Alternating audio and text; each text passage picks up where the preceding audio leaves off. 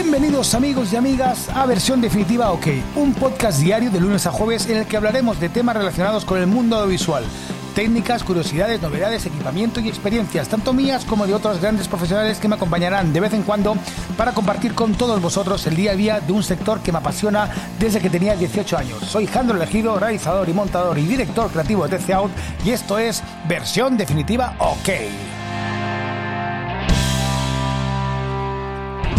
Bueno, segundo, segundo podcast oficial. Tengo que, no sé si borrar el de el anterior de mi vida con una productora. Y nada, hoy os voy a contar un poquito quién soy yo, ¿vale? Eh, ¿Por qué voy a hacer esto?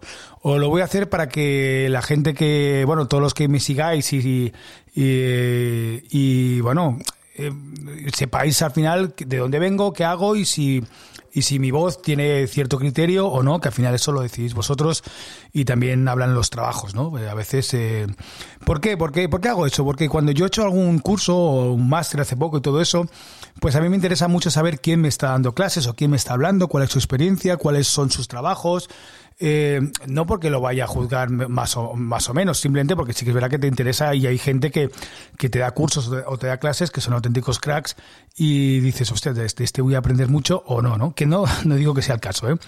que si después hay alguien que solo es un profesor que siempre ha sido docente y tiene mucha teoría, pues también seguro que puede sacar algo bueno. Porque, como le decía hoy a un colega eh, de las redes, a Alex, eh, todos aprendemos de todos, ¿vale? Y muchas veces se aprende de lo bueno y muchas veces también se aprende de lo malo. Y, muchas, muchas veces, ¿eh? Y además es importante hacerlo. Pues yo eh, yo fui de la primera promoción que hicieron el módulo de, realización de audiovisuales y espectáculos. Eh, yo cuando iba al instituto lo que iba a hacer era, era, yo iba camino a filosofía o filología, imaginaros. Si hubiera hecho filosofía seguramente me habría acabado cortando las penas.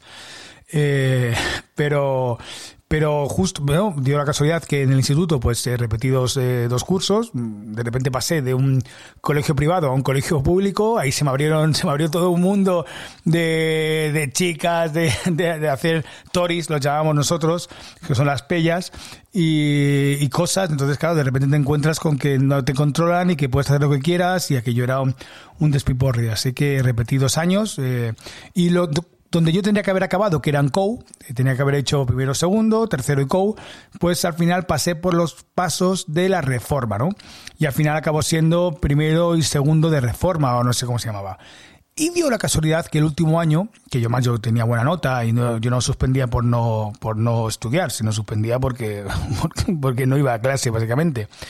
Y dio la casualidad de que el último año pues salieron los módulos profesionales, que era como una evolución de la FP, eh, pero bueno, un poquito más, eh, más enfocado a, bueno, abriendo como más, eh, más tipos, más tipologías de cursos, ¿no? Y dieron la, y yo me apunté al de realización. Como yo venía de reforma, pues tenía preferencia, bla, bla, e hice el módulo de realización. El módulo fue lo mejor que pude hacer en mi vida, porque allí te enseñan muy poco de muchas cosas.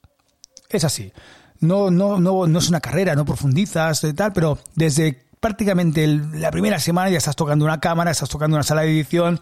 Recuerdo que en aquella época empezamos, eh, yo hice incluso eh, ejercicios y trabajé y monté con Moviola, montamos al corte con Averroll, montamos, eh, empezaba el Premiere ahí a, sacar un poquito la cabecita que todos estábamos flipando con, la, con el efecto del lens flare, que aquello era súper moderno en aquella época.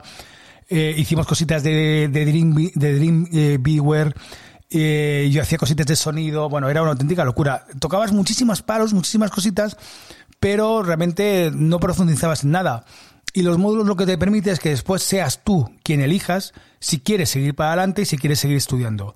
De la gente que hicimos el módulo, la verdad es que no le sigo la pista a casi nadie. Yo sé que hay alguno que sí que se metió en alguna tele o algo, pero hubo mucha gente que no, que lo probó y al final no le gustaba, ¿no?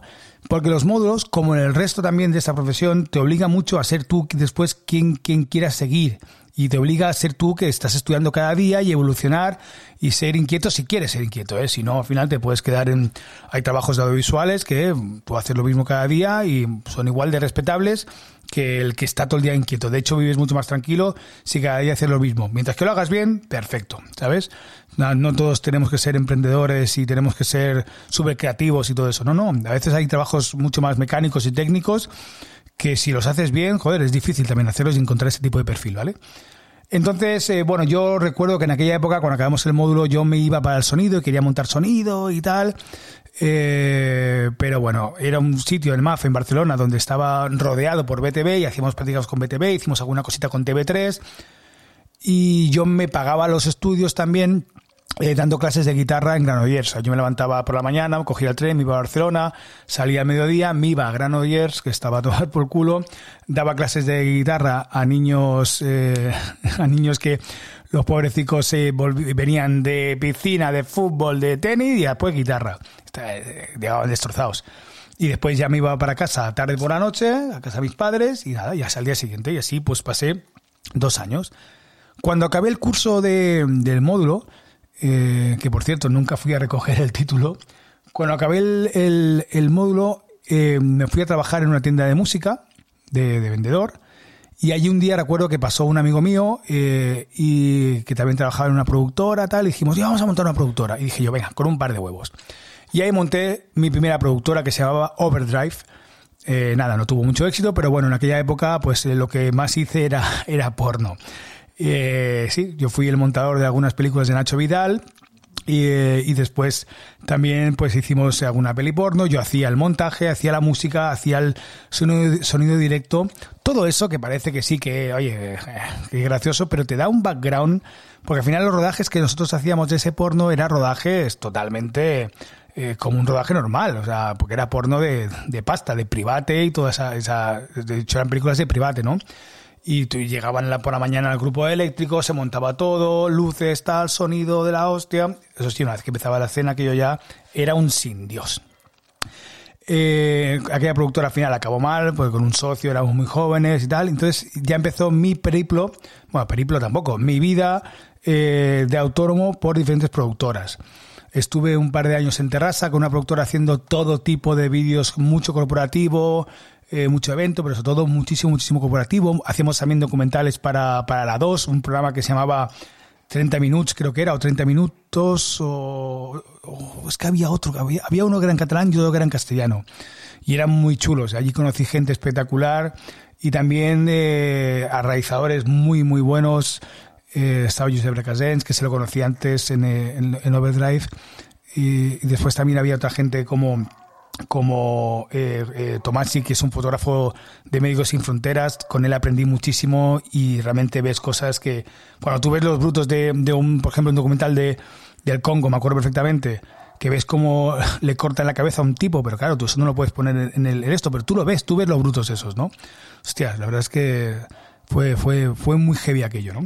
Eh, aprendí muchísimo, conocí gente majísima, gente que todavía sigo contacto, en contacto con ellos y seguimos hablando y somos muy amigos, sobre todo de, de un amigo, un gran amigo, Pedro Ballesteros, que está en Terrassa, también tiene una productora. Eh, nada, estuve allí dos años y después ya empecé a trabajar, trabajé en, en, muchísimas productoras. Ya fueron muchos años trabajando pues para Alter, en Barcelona para Alterrat, para Minoría Absoluta. En Alterrat hicimos Homo Zapping, eh, en, Minoría Absoluta que hacíamos el programa este de... Mm, hostia, uno que es famoso, más no me acuerdo, eh, eh, Polonia, creo que se llama Polonia. Eh, estuve también trabajando para cada Parlament, para la APM, la primera temporada, o de las primeras temporadas, bueno, infinidad de tele. de eso que viene una productora también de Madrid para hacer un programa para, para, para TV3 que se llamaba Idénticos. Ahí estuve también, ya ahí ya empezaba a ser jefe de montaje yo era el que pues dirigía y organizaba todo el montaje y era el montador, el primer montador. Y después esa, esa misma productora empecé a trabajar muchos años con ellos porque después con esa productora me fui, bueno, no he dicho nada, eh, no lo he dicho que el tiempo que estuve en Terrassa también estuve trabajando en Cuba, fui a, fuimos a Cuba a hacer unas historias, bueno, también lo bueno de esta profesión es que te permite hacer y viajar bastante. Con la otra productora eh, estuve, pues eso, estuve haciendo el primer programa de cuatro, que se llama uno de los primeros, que era idénticos, que era la versión española de lo que se hizo en TV3, y ya empecé a hacer muchos programas. Estuve en Valencia, en Sevilla, eh, bueno, fuimos a Australia, eh, bueno, haciendo de todo, de todo, y siempre ya de montaje y de jefe, y jefe de jefe de montadores Hice alguna cosita de grafismo también, como alguna cabecera, alguna historia, porque al final yo siempre me ha gustado mucho también el tema de grafismo, aunque no soy grafista. Y ahí estaba, ya estuve muchos años, salí de esa productora, ya me vine a vivir a, Madrid y en Madrid ya, pues ya fue, eh, fue una época muy dorada, donde los montadores cobrábamos muchísimo y también trabajábamos muchísimo y nos lo pulíamos todo. La verdad es que no, si hubiera ahorrado un poquito en aquella época, ahora viviría mucho más tranquilo. Y en aquella época, pues después estuve trabajando para todas las, pues muchísimas televisiones, muchos programas, para La Sexta, eh, para Telecinco, para Cuatro, para todos, ¿sabes? Pero siempre a través de productoras. Nunca he llegado a trabajar con televisiones finales porque nunca me ha llamado la atención esa, esa jerarquía que ellos trabajan. Entonces me gusta más trabajar en productoras porque tienes como más, como más libertad de hacer según qué cosas y de, y de crear, ¿no? Y de hacer según qué cosas. Y en 2009, justo cuando ya el montador en la tele ya empezaba Ah, bueno, había mucha competencia, bajaron mucho los sueldos, eh, todo cambió un poquito, ya no se pedía tanta calidad, y había cambiado todo un poquito. Pues yo en plena crisis decidí montar eh, el embalse, una productora. Bueno, esto es muy, muy resumido porque eh, ahí antes yo dejé todo por la música, por un grupo que se llama El Pezón Rojo. Bueno, eso es historia, esa historia ya lo contaré algún día. Monté la productora en plena crisis y la productora en 2009 empezó a crecer, empezó a crecer hasta que en pues hace, pues ahora ya cuatro o cinco años, ¿no? Yo creo que la vendí en 2017, pues sí, 7, 18, 19, 21, 2018 por ahí, 2018 creo que la vendí y era una productora ya que teníamos 15 trabajadores, eh, facturábamos muchísimo eh, y funcionaba muy bien. Sí que es verdad que al final yo tengo un problema que es que todo lo que los beneficios que me dan siempre los reinvierto en equipo, en I D, en nuevas eh, líneas de negocio o en nuevas cosas que, que al final no, no acaban resultando, algunas sí, otras no, pero bueno, yo siempre quiero ir para adelante, ¿no? Y entonces yo creo que es un poco el, el corazón que tenemos los, los emprendedores, ¿no? Esa empresa se la vendí para dedicarme solo a la música durante tres años. Esa empresa ahora sigue funcionando, el Embalse Fimeques, y funciona muy bien y son muy buenos y la verdad es que estoy muy contento y orgulloso de todos ellos. Y ya en, hace un par de años, eh, cuando vi que la música no funcionaba, pues decidí volver a montar otra productora, esta vez más enfocada al tema de, de streamings, ¿no? Empecé haciendo buena fuente desde casa y eso pues después ya me llevó a, a otras cosas.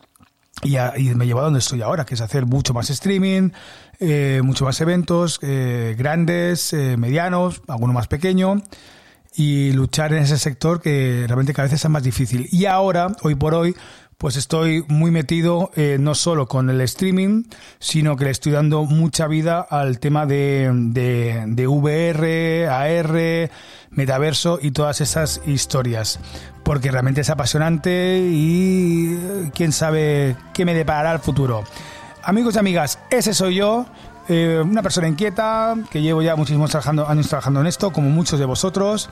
Eh, que he hecho de todo, he hecho ficción, he hecho variedades, he hecho alguna, algún documental, alguna peliculita pequeña, pero, pero bueno, y sigo creciendo y sigo queriendo hacer cosas. Y todos esos, todo lo que he cogido esos tiempos, pues me apetece mucho compartirlo con vosotros. Lo que he hecho, lo que haré y lo que está por venir. Adiós amigos, hasta mañana. Sed felices y compartir. ¡Qué salud!